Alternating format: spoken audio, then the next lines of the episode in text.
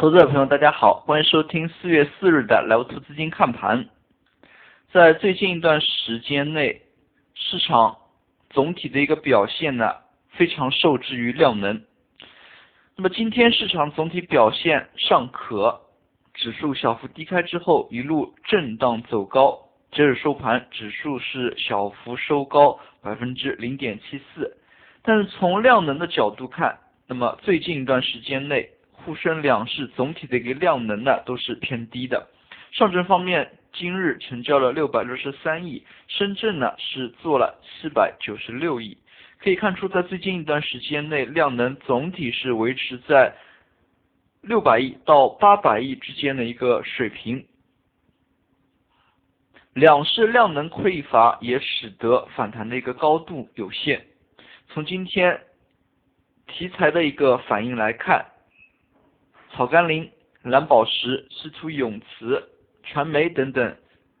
总体走势较强。像这样的一些板块呢，虽然起了热点炒作的风潮，但是从板块内的一个个股表现来看，并没有出现多数的一个涨停。从今天市场总体表现来看，依然还是。看重于改革和地产这两大方面。那么从地产板块的一个走势来看，最近一段时间内，只要是地产板块走势稳定良好的话，那么市场的指数呢，往往是较为平稳的。那么一旦地产板块以及改革板块回调的话，整体市场指数呢，也往往是走势较为难看。从上证 K 线的角度来看，本周。指数还是总体出现了震荡走高的，但是从量能呢，刚才也提到了，量能是较为匮乏。接下来三天是清明小长假，那么下周呢，开盘四天，那么在小长假来临之际，资金的一个观望因素呢，也应该考虑进去。那么我们注意到，在最近一段时间内，市场呢还是。对于二季度的一个行情有较强的不确定性。从周 K 线上来看，市场整体并没有出现明确的趋势改变。那么市场进入二季度，如果投资者朋友有心的话，就会发现昨天呢，像铁路基建这样的一些板块。是出现了异动的拉升，这也和中央小幅刺激经济政策以及一季度 GDP 数据的一个出台呢有一定的内在联系。也就是说，中央呢对于 GDP 有七点五这样的一个承诺。那么如果一季度数据相对偏低的话，他们会出台一些小幅。刺激的一个政策，那么对于二季度市场的一个反应呢，仍要看相关的一些市场的表现。我们可以看出，在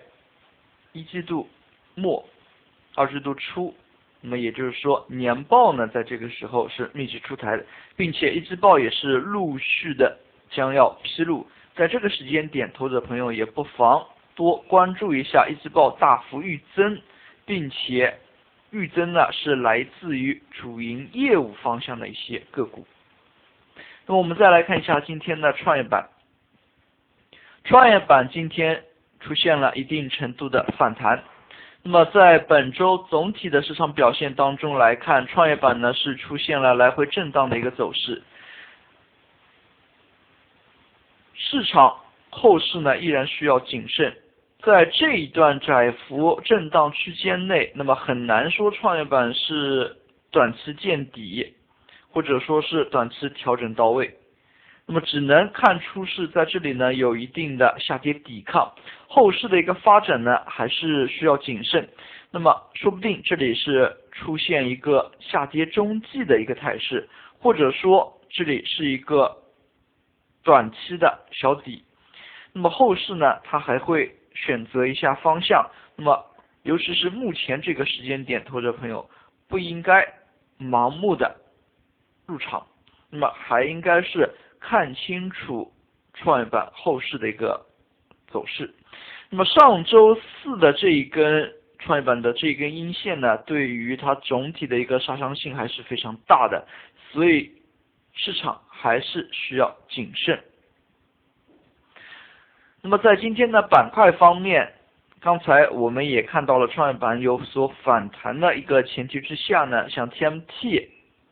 以及电子制造、交运设备等等反弹较为强烈。像今天这样的一些走势呢，在量能匮乏的匮乏的情情况之下，部分板块容量较小的一些板块呢。那么更容易走出较好的一些行情。那么像房地产这样的一些板块，今天呢再度出现了资金流出，但是我们可以看到房地产板块总体的一个走势呢，今天是有所反弹，在反弹的前提之下，也是把沪指给稳固住了。那么最近一段时间内，市场能否完全持稳继续反弹，还是应该。看房地产板块，可以说地产板块对于指数的影响，在最近一段时间内的行情走势过程当中呢是比较大的。那么着重还是应该关注北上广相关的一些地产企业。那么像有改革题材、有再融资，那么都是值得关注的一些因素。那么最后我们看一下今天的涨幅榜。今天呢，涨停个股家数近二十一家。从个股的表现来看呢，